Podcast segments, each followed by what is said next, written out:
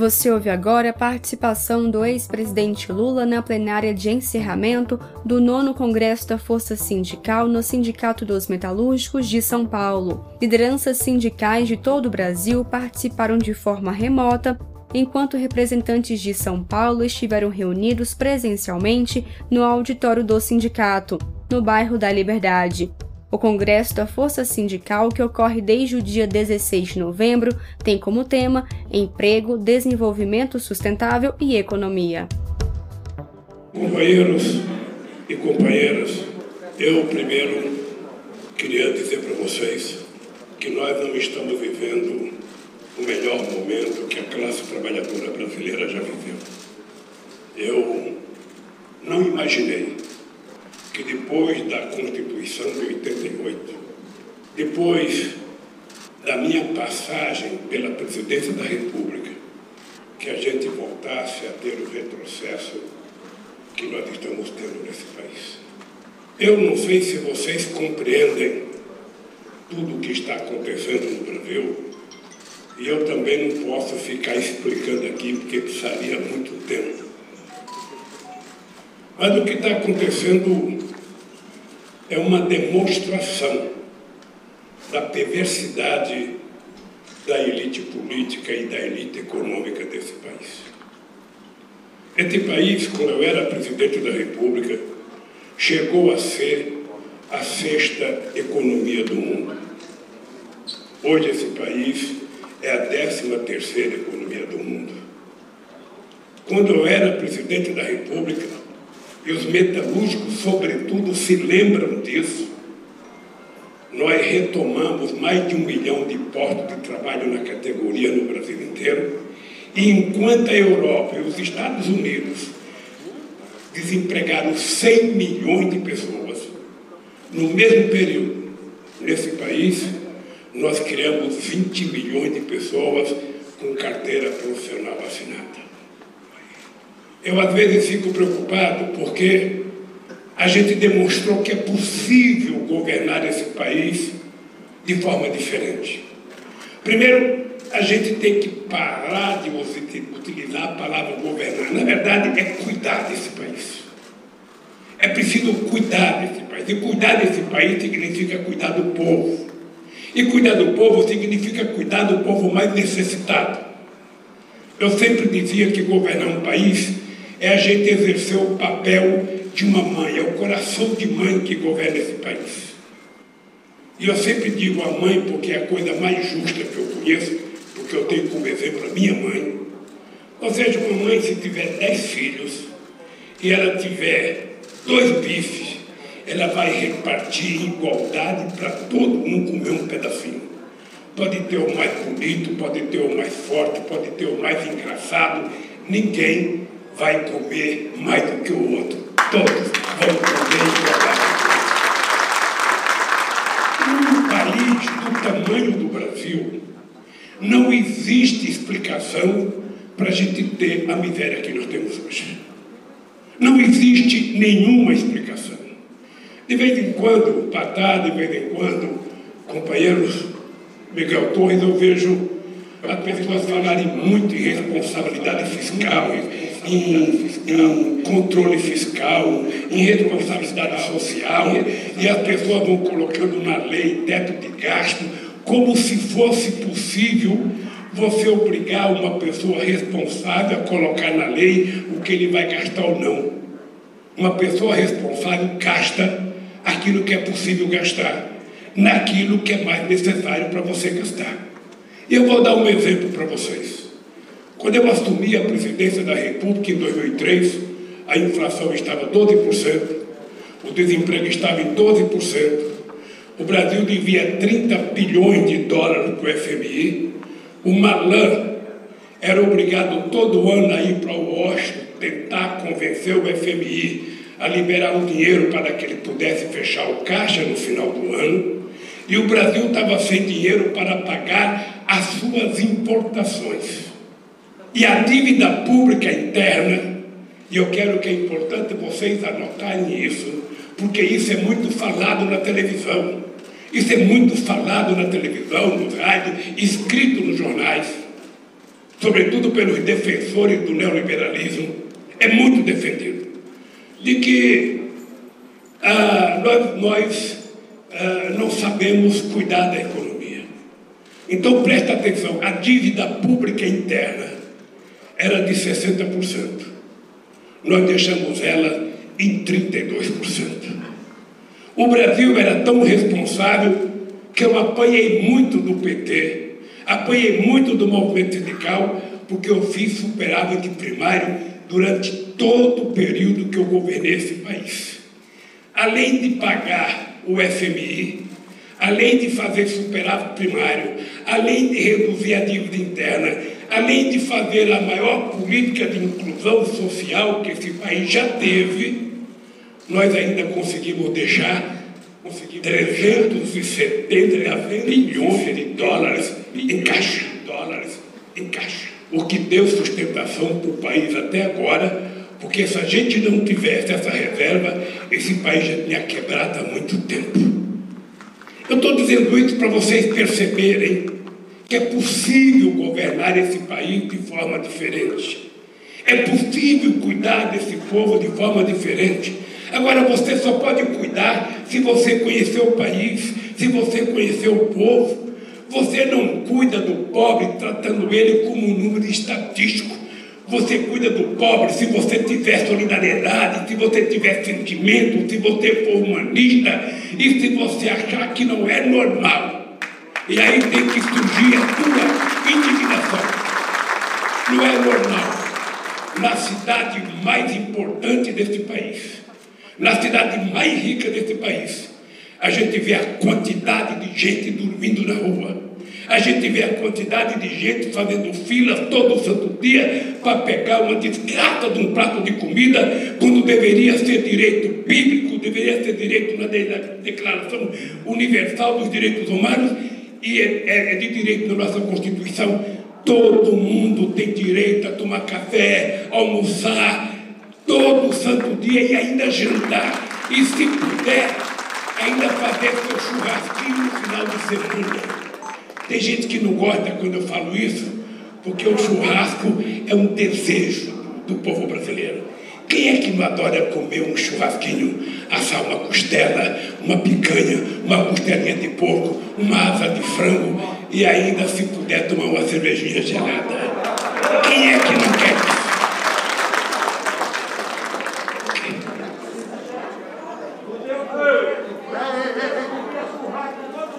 Aí, então, eu, eu digo essas coisas que é para que a gente tenha noção do que, que é possível fazer nesse país. Nós estamos vivendo uma situação em que uma pandemia tomou conta desse país. Não é que o Bolsonaro era obrigado a conhecer de pandemia, como o Paulinho não é obrigado a conhecer da pandemia, como o Miguel não é obrigado, como nenhum de vocês é obrigado a conhecer. Mas quando a gente governa um país, a gente se cerca de pessoas preparadas para cuidar das coisas. E não precisaria ter acontecido 615 mil mortes se a gente tivesse criado um comitê de crise, se a gente tivesse ouvido o cientista e se a gente tivesse feito aquilo que a ciência mandou a gente fazer. Nós temos um presidente que faz, sabe, festa de motocicleta todo santo dia e não teve a coragem de visitar um hospital, não teve a coragem de visitar uma família que perdeu um parente pelo Covid, não teve sequer a coragem de visitar um funcionário do SUS, que é quem ajudou a salvar esse país. Ele preferiu colocar um general mentiroso no Ministério da Saúde, um general que não conhecia nada de saúde, para dirigir o país numa, numa de pandemia. E ontem, ele falou uma outra barbaridade. Ontem ele falou contra a Anvisa de que não tem que fazer qualquer exigência para as pessoas transitarem de outro país para cá. Eu acabei de fazer uma viagem, Arnaldo, para a Alemanha, para a Espanha, para a França e para a Bélgica. Em todos os países eu tive que fazer teste no nariz e na garganta. Em todo o país eu tinha que apresentar atestado de vacinação. E eu queria aproveitar e dar um recado para o Bolsonaro. Se ele não gosta dele, se ele não gosta do seu filho, se eles não se respeitam, ele precisa criar responsabilidade e permitir que as pessoas sejam obrigadas a apresentar o teste de vacinação para proteger a sociedade brasileira, para proteger os milhões e milhões que podem ser vitimados por alguém que transite para cá com vírus. Afinal de contas, surgiu um vírus novo que a gente não sabe ainda a magnitude desse vírus. A gente ainda não sabe os efeitos deles e não tem outro jeito de proteger senão a vacina, senão a máscara e senão evitar aglomeração. O que, que a gente perde se a gente deixar de ver um jogo de futebol? O que, que a gente perde se a gente não tiver que ir no carnaval? A gente tem a vida inteira para ir. Por que, que a gente não pode ser responsável um dia, uma semana, um mês e até um ano, para a gente evitar que as pessoas mais humildes, menos protegidas, possam continuar vivendo nesse país. Então, esse presidente tem que ser chamado. Se a lei não permite colocar no papel, a lei não proíbe colocar na nossa língua. Esse nosso presidente é um genocida responsável por parte, por parte, responsável por parte sabe, de, eu diria pelo menos metade das pessoas que morreram. As companheiros e companheiras, nós estamos entrando numa luta que será decisiva para o futuro desse país. Uma luta que não será uma luta fácil. Eu participei já de muitas eleições. Vocês sabem que eu perdi as eleições para governador em 82 para o governo de São Paulo, para o Franco Montoro. Vocês sabem que eu perdi em 89 a presidência, já com a manipulação da Rede Globo de televisão para o colo. Vocês sabem que eu perdi duas vezes para o Fernando Henrique Cardoso. E em todas as minhas derrotas, vocês nunca viram a gente fazer protesto dizendo que não aceitava o resultado. A gente voltava para casa, chorava o que tinha que chorar, como diria o Brizola, lambia as nossas feridas e depois a gente começava a percorrer o Brasil outra vez para tentar fazer a nossa tropa levantar a moral outra vez. Até que nós ganhamos. Até que nós ganhamos uma, ganhamos duas, ganhamos três, ganhamos a quarta, poderíamos ter ganho a quinta. E eles ficaram com medo disso e resolver então fazer o que sempre foi feito nesse país. E eu queria aqui fazer um parênteses para vocês. A minha formação sindical, acho que o Arnaldo também, a gente surgiu no movimento sindical lutando contra a estrutura sindical brasileira. A gente tinha orgulho de dizer que nós éramos contra a estrutura sindical brasileira porque ela é cópia fiel, ela era cópia fiel da Carta de Lavoro de Mussolini. E, portanto, a gente era contra. E, portanto, a gente era contra o Getúlio Vargas. Nós éramos oposição, sabe, ao Getúlio Vargas por conta da estrutura sindical. Passado todos esses anos, eu refiz a minha história nova. E hoje eu sou obrigado a dizer, foi graças ao Getúlio Vargas que a gente teve a criação do salário mínimo em 1939. Foi graças ao Getúlio Vargas que nós tivemos construção da consolidação da lei do trabalho em 1943, que naquele momento tirava os trabalhadores de um estágio de semi-escravidão para dar aos trabalhadores direitos. É importante vocês lembrarem que na Assembleia Constituinte de 1946, a Fiesp aqui em São Paulo, e os empresários brasileiros achavam que não podiam dar 30 dias de férias para os trabalhadores, porque com 30 dias de férias os trabalhadores não sabiam lidar com a ociosidade. E dar 30 dias para os trabalhadores era fazer os trabalhadores ficarem bebendo. E era importante, então, dar só 10 dias de férias para os trabalhadores. Isso eram os empresários que queriam. E nós conquistamos os 30 dias de férias. Eles nunca quiseram dar 13 terceiro para nós. 13 terceiro foi ganho na porrada. Eu lembro que eu trabalhava na fábrica de parafuso Matos em 1972, na Vila Carioca. Eu lembro da minha primeira greve. Eu lembro do meu primeiro piquete para a gente garantir o 13 terceiro. Hoje ele fala que o 13 terceiro é custo do Brasil, precisa parar de pagar. Tudo que o trabalhador ganha é custo do Brasil. O custo do Brasil está na falta de vergonha dessa gente que governa esse país, que não compreende a necessidade do povo brasileiro viver com dignidade e com respeito. Eu lembro de cada conquista que nós tivemos, e não foi nada de graça, foi sempre com muita briga, sempre com muita luta. E eles agora estão tirando tudo.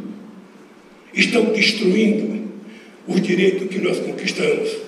Agora querem destruir a justiça do trabalho, porque essa justiça do trabalho tem muito processo, que não pode ter muito processo. Estão querendo destruir o Ministério Público do Trabalho, porque aparece muitas vezes defendendo o trabalhador, e ontem eu vi uma coisa que eu não acreditei que eu estava vindo. Eu não sei mexer na televisão, eu pedi para a Janja voltar para mim ver outra vez. Eles dizendo que eles querem mudar outra vez a legislação trabalhista e eles vão fazer o seguinte: trabalhador de aplicativo não pode ser registrado. Ele não tem que ter direito.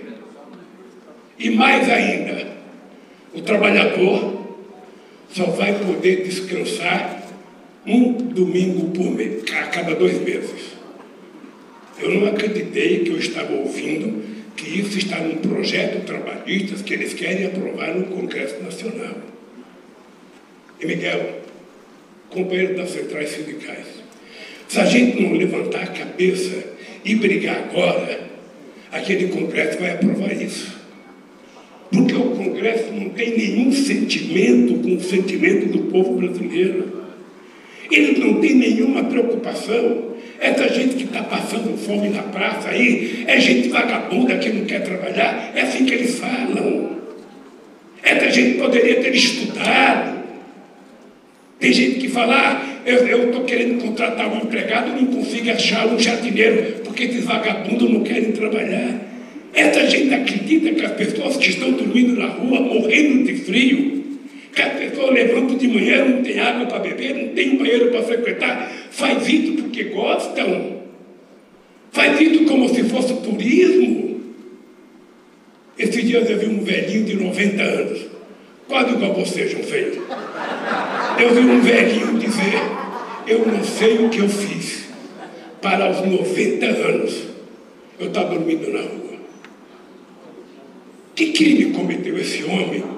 Que aos 90 anos, o Estado que deveria dar proteção para ele, não se importa que esse cidadão está dormindo na rua. Que prazer nós sentimos, nós que trabalhamos, nós que temos salário, nós que temos casa, nós que temos família, qual é o prazer que a gente tem de dormir toda noite sabendo que do lado da nossa casa tem uma pessoa desempregada, tem gente passando fome, tem gente que está procurando emprego há quatro ou cinco anos. Essa gente nunca procurou emprego. Essa gente que pensa essas merdas são todos concursados. Faz um concurso uma vez na vida e nunca mais procura emprego. Nós não. Nós temos que procurar emprego quase todo ano, porque a vida do trabalhador é um pau de sebo.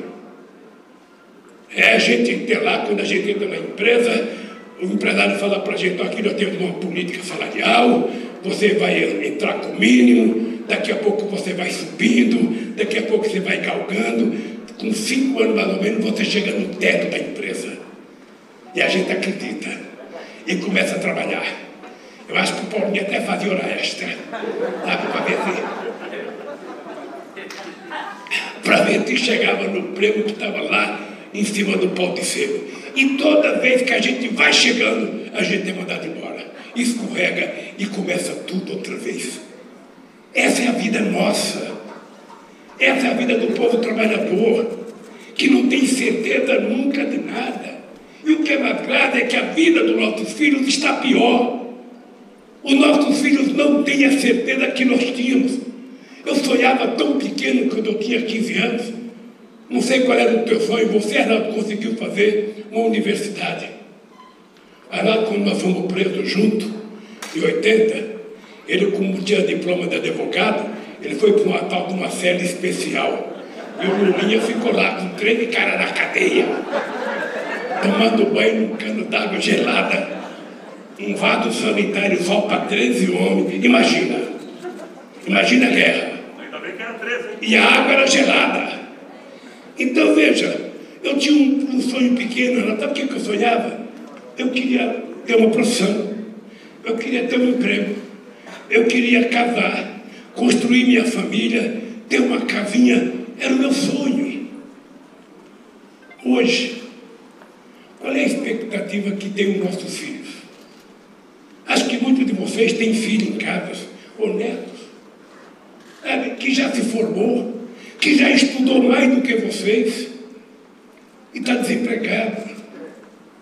Porque o mercado de trabalho não oferece oportunidade. As pessoas se formam em direito, se formam em economia, se formam em administração de empresa e não conseguem arrumar emprego. A situação dele está pior do que a nossa e a gente está vendo essa tal dessa digitalização, digitalização e dando emprego para as pessoas que não têm nenhuma garantia. É o cara de moto carregando comida, cheirando a comida e ele está com fome. É o cara de bicicleta que pensa que é um microempreendedor quando não é. Ele é tratado como se fosse escravo, ele não é respeitado, ele não tem direito trabalhista, ele não tem férias, ele não tem indenização, ele não tem auxílio maternidade, ele não tem nada. É só cair na bicicleta, perceber que ele está abandonado. E aí é que entra a importância, companheiro Juruna, companheiro sindicalista, do nosso papel. Nós temos que pensar o que, que nós queremos para o futuro desse país. Como é que nós vamos gerar emprego nesse país? Porque o emprego é a coisa que dá mais dignidade para todos nós. Todo mundo aqui sabe que uma das coisas que um chefe de família tem mais orgulho é ele saber que ele levanta todo dia, vai para o seu trabalho, trabalha o mês inteiro, quando chegar no fim do mês, ele tem um dinheiro para pagar a comida que os seus filhos comeram, tem dinheiro para pagar o seu aluguel, tem dinheiro para pagar a luz e ainda tem dinheiro, quem sabe, para levar a família para um almoço fora de casa. Esse é o orgulho. Ninguém gosta de viver de Bolsa Família, de auxílio emergencial. Gosta, de trabalhar por conta própria e ganhar dinheiro. Mas as pessoas não podem, é o Estado que tem que dar. E aqui no Brasil se criou a ideia de que o Estado tem que ser fraco. E quase todos nós, eu poderia falar todos vocês, não, quase todos nós, acham que é verdadeiro. O Estado é muito grande, o Estado está inchado, o Estado é corrupto, como se a gente passasse a ideia que os empresários são honestos. E nós é que erramos. Companheiros e companheiras, o Estado tem que ser forte, porque o Estado ele tem que ter capacidade de ser o indutor da economia. Nós não queremos um Estado empresarial, mas nós queremos um Estado que tenha a capacidade de cuidar do seu povo. Um Estado que seja soberano, capaz de cuidar da sua floresta, da sua água, da sua riqueza mineral. Um Estado que seja capaz de cuidar da educação do seu povo. Esse Estado tem que ser forte, porque ele tem que arrecadar e tem que devolver esse dinheiro na prestação de serviço. Mas aqui no Brasil não pode ser assim. Aqui no Brasil o Estado não pode nada. O Estado tem que ser destruído. O Estado tem que ser insignificante. E quanto mais fraco for o Estado, mais a classe trabalhadora vai perder. Ah, eu lembro que diziam assim. Eu briguei muito na Fiesp, com pessoas que até hoje estão lá na Fiesp. Ah, não, esse negócio do trabalhador, sabe, ter acordo sindical, isso é um prejuízo. Esse negócio do trabalhador, sabe, a gente paga 100 para o trabalhador e paga 90 de, de, de, hein? De, encargos sociais. É preciso acabar com o encargo. Acabaram com o encargo, mas não deram os 90 para o trabalhador. ficaram para eles. Vocês sabem quanto foi, quanto foi feito de isenção da arrecadação no último mandato da presidenta Dilma? 540 bilhões de reais foi feito de desoneração. Dinheiro que poderia ter vindo para a mão do trabalhador e foi para a mão do empresário para ele gerar emprego e não gerou os empregos. Então, companheiros e companheiras, nós estamos numa encalacrada. Numa encalacrada. E nós vamos ter que resolver. Nós vamos ter que resolver, porque vai depender de nós. Não pense que esse Guedes tem preocupação com vocês, não. Não pense, não se iluda. Esse Guedes jamais imaginou fazer algum benefício para o trabalhador. O problema dele é atender os interesses do sistema financeiro. O problema dele é fazer com que haja mais facilidade para os banqueiros ganhar mais dinheiro. E está pouco preocupado se vai ter financiamento para as empresas. Ô Medeiros, a gente já teve na economia desse país 30% do PIB brasileiro era industrial. Hoje é só 11%. Cadê a nossa indústria? Cadê os nossos empregos? Quantas empresas metalúrgicas fecharam, Miguel? Quantos postos de trabalho vocês perderam? Eu ia na porta da Volkswagen, ela tinha 44 mil trabalhadores nos anos 80. Hoje o Sérgio Nobre vai, ela só tem 7 mil trabalhadores e produz o dobro de carro. Quando a gente deixou o governo em 2010, a indústria automobilística vendia 3 milhões e 800 mil carros por ano. Hoje está vendendo 1 milhão e 700. Está vendendo menos da metade do que vendia há 12 anos atrás. Não pode ter emprego. Se não tem emprego, cai a massa salarial. E o trabalhador não é acostumado a brigar quando ele está na desgraça. O trabalhador gosta de brigar quando ele está bem.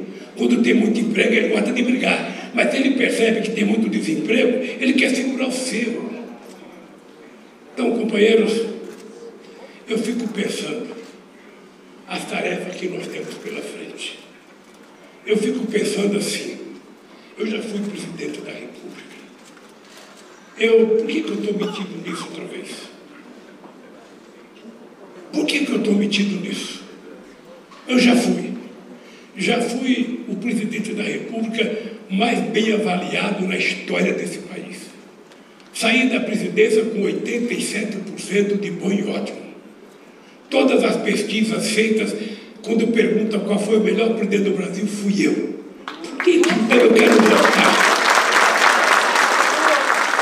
Por que, que eu quero voltar? Veja qual é a responsabilidade que eu tenho, Sérgio Nobre. Eu não posso voltar e fazer menos do que eu fiz. Eu não posso voltar. Eu tenho que voltar para fazer mais significa que nós vamos ter que trabalhar muito mais. Significa que a gente vai ter que enfrentar outra vez os nossos adversários com muito mais força. Ou vocês acham que os banqueiros da Faria Lima têm preocupação com o desemprego? Ou vocês acham que eles têm preocupação com as pessoas que estão na sede dos bancários ali pedindo comida? Ou vocês acham que eles estão preocupados que tem 19 milhões de pessoas passando fome? ou tem 15 milhões de desempregados, 33 de pessoas que já estão subempregadas, vivendo de bico. No nosso tempo era biscate que falava. A gente vivia de biscate. Como é que a gente vai resolver o problema desse país? É por isso que eu queria chamar a atenção de vocês. A única luta que a gente perde é aquela que a gente não tem coragem de fazer. É a única luta.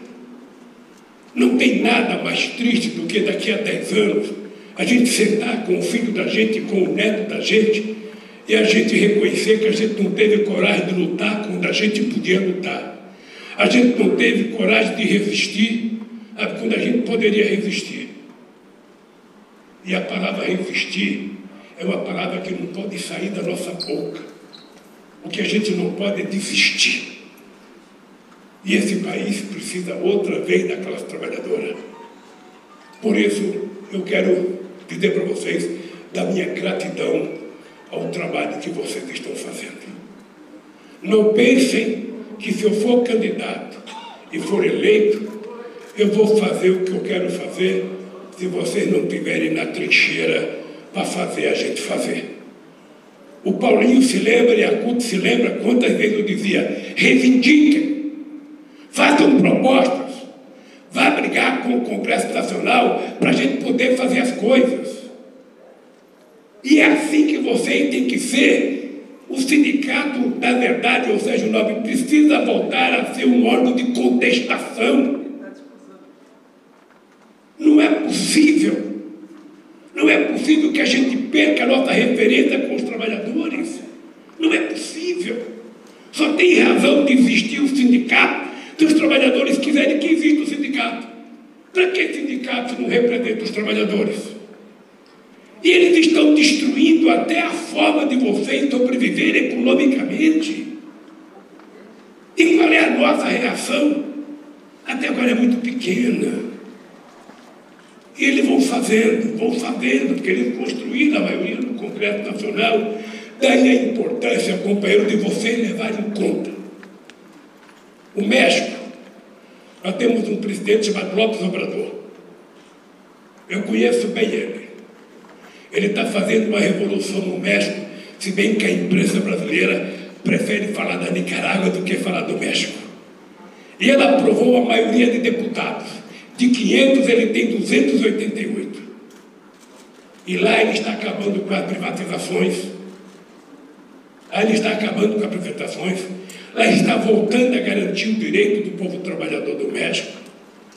E lá ele está tendo a maioria para fazer as mudanças que eles querem. Por isso, companheiros, quem tiver condições de se eleger deputado não pode se negar a ser candidato a deputado não pode se negar. Porque se você que representa os trabalhadores não quer ser candidato, quem é eleito é o empresário. Paulinho, quantos trabalhadores tem no Congresso Nacional? Quantas pessoas que conhecem o, jogo, o som de fábrica estão dentro do Congresso Nacional? Você está sendo um herói falando 30. Por quê? Porque Sabe? Eu acho que tem você, o Vicentinho, o Paim, o Paulo Rocha, que saíram do movimento sindical. Sabe? Pode ter uns 10. Pode ter uns 10, o restante tem uns profissionais liberais, que sempre teve. Mas então como é que a gente quer que essas pessoas olhem por nós? Imagina você uma coisa mais simples. Imagina um cidadão que mora no interior, que ele tem um pequeno galinheiro. Imagina se ele acreditar que colocando a raposa dentro do galinheiro, a raposa vai cuidar das galinhas. Imagina, não vai cuidar. É melhor colocar um galo e não uma raposa, porque a raposa vai comer as galinhas e não vai sobrar nada. É assim que eles fazem. Eles estão destruindo tudo que nós acumulamos de luta. Tudo. Em nome do quê? Qual é o benefício? Qual é o benefício que nós tivemos? Eu falo, o Medeiros, que nós tivemos sorte no nosso período de dirigentes sindicais. Porque para nós era fácil ir na porta da fábrica, xingava o patrão de tudo quanto é nome, ofendia o regime militar e a peãozada ficava feliz. Hoje, o que, que vocês falam na porta de fábrica? Não tem quase trabalhador para vocês falarem. O trabalhador está na rua desempregado, tentando vender carteirinha, tentando vender cerveja na praia, tentando vender qualquer coisa. E o que, que nós oferecemos para os nossos filhos? Qual é a perspectiva de trabalho que essa gente tem nesse mundo digitalizado? Qual é a perspectiva de trabalho que eles têm? No Brasil inventaram uma carteira profissional verde e amarela. Quantos trabalhadores estão com essa carteira verde amarela? A gente não quer saber a cor da nossa carteira, a gente quer saber se ela está registrada e se a gente está recebendo.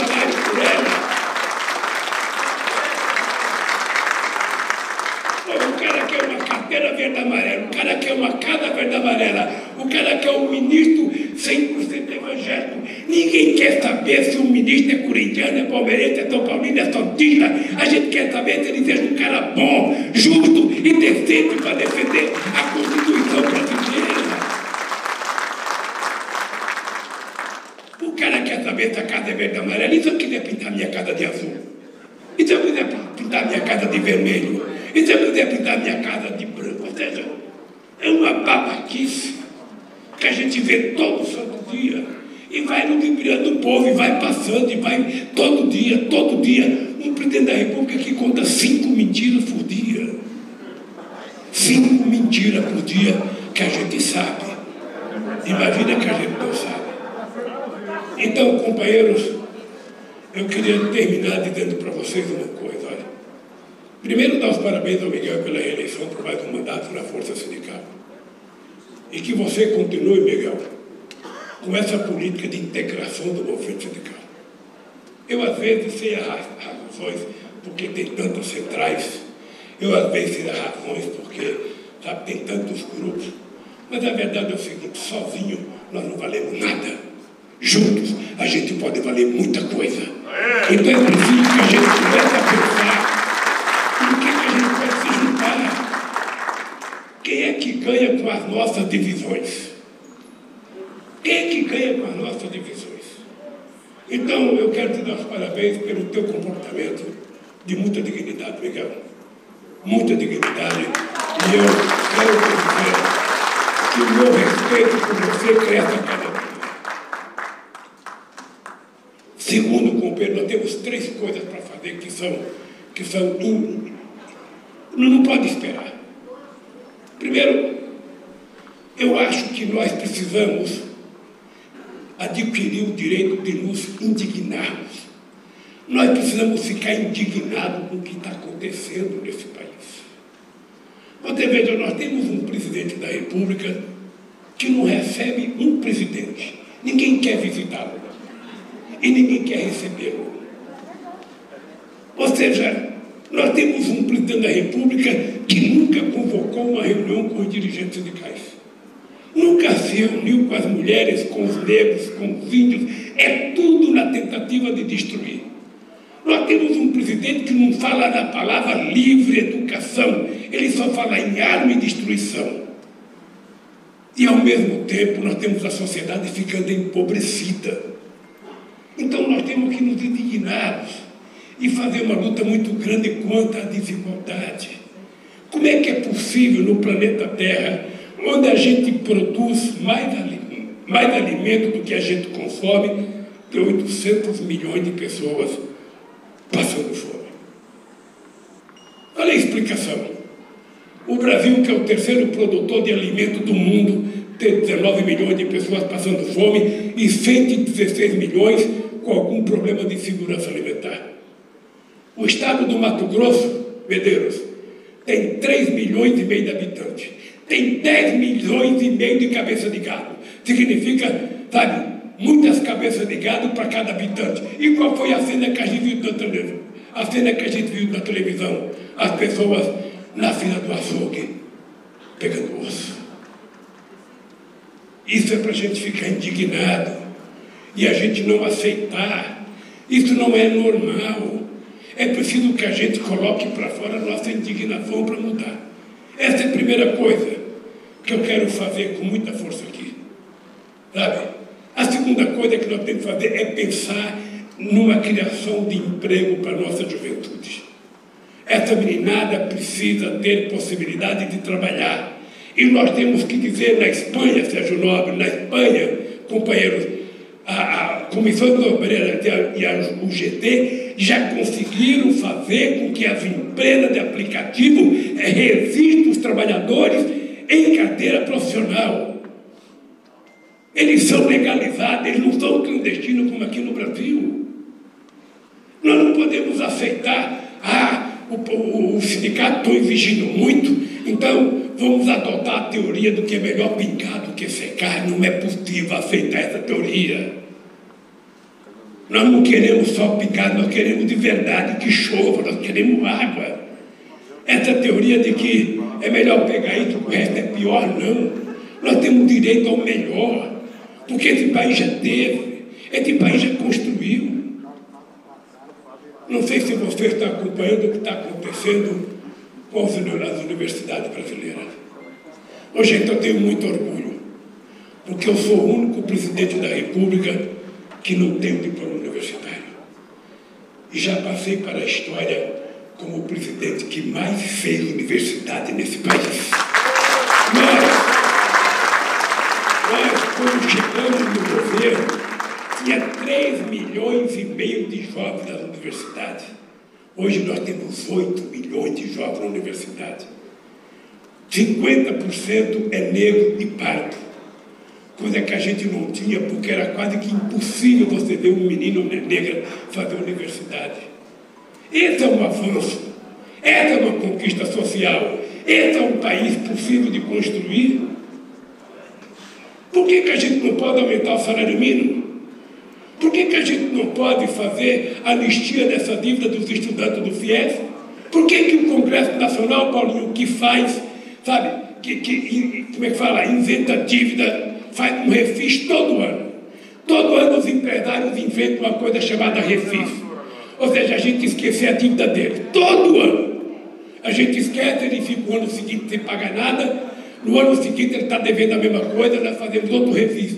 Olha, se a gente é capaz de perdoar os patrões, por que, que a gente não pode perdoar os 5, 1 milhão de estudantes que está devendo o FIES?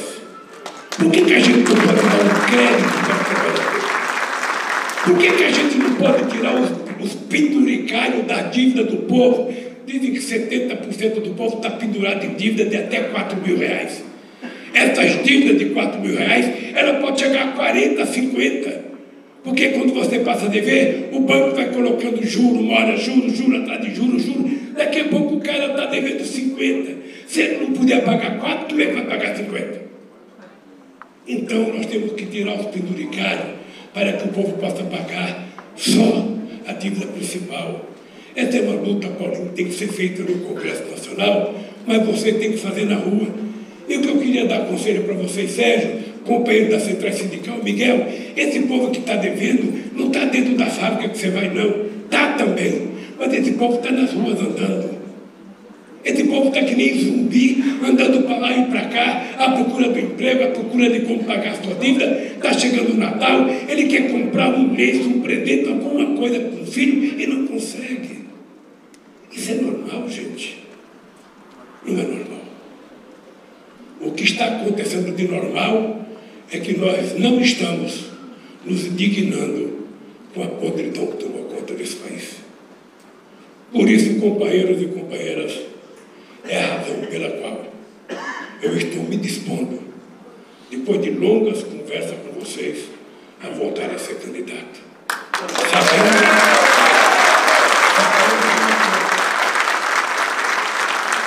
Sabendo de uma coisa, eu não quero fazer como o time do Flamengo, que parecia que ia ganhar tudo e terminou não ganhando nada. Eu não posso voltar para depois que chega lá, vir uma assembleia aqui no sindicato de vocês e falar, companheiros, eu pensei que eu podia fazer, mas eu não posso fazer. Se for para acontecer isso comigo, é melhor que eu morra antes de ganhar.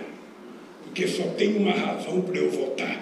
É fazer mais do que eu fiz no meu dois mandatos.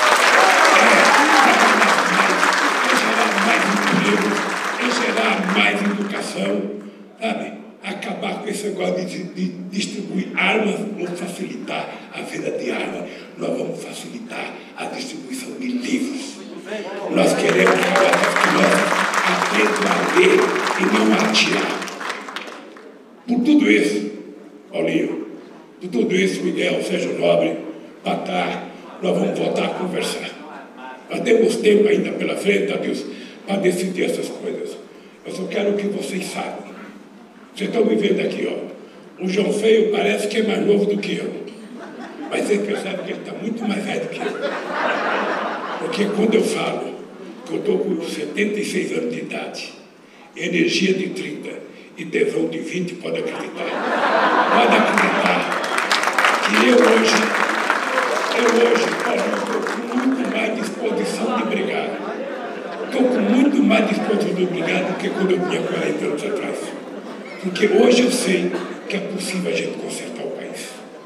Hoje esse país pode ser consertado, a gente pode gerar emprego, a gente pode baixar o juro, a gente pode diminuir a inflação, a gente pode melhorar a vida desse povo. É só a gente saber que a solução desse país está no povo pobre. Não adianta ficar emprestando dinheiro para rico. A gente emprestar dinheiro para o povo pobre, cada 10 reais que ele pegar na mão, ele vai comprar um pão, ele vai comprar um negócio para comer, ele vai comprar um chinelo, ele vai comprar uma caixa de lápis, ele vai comprar um caderno, ele vai comprar uma blusa, ele vai comprar um tijolo. Ele vai fazer a economia desse país girar. E quando a economia está girando, o consumidor compra, a indústria produz, gera mais emprego, gera mais renda, gera mais consumo e gera mais produção. Não existe milagre. Nós já fizemos isso uma vez. E é plenamente possível fazer outra vez.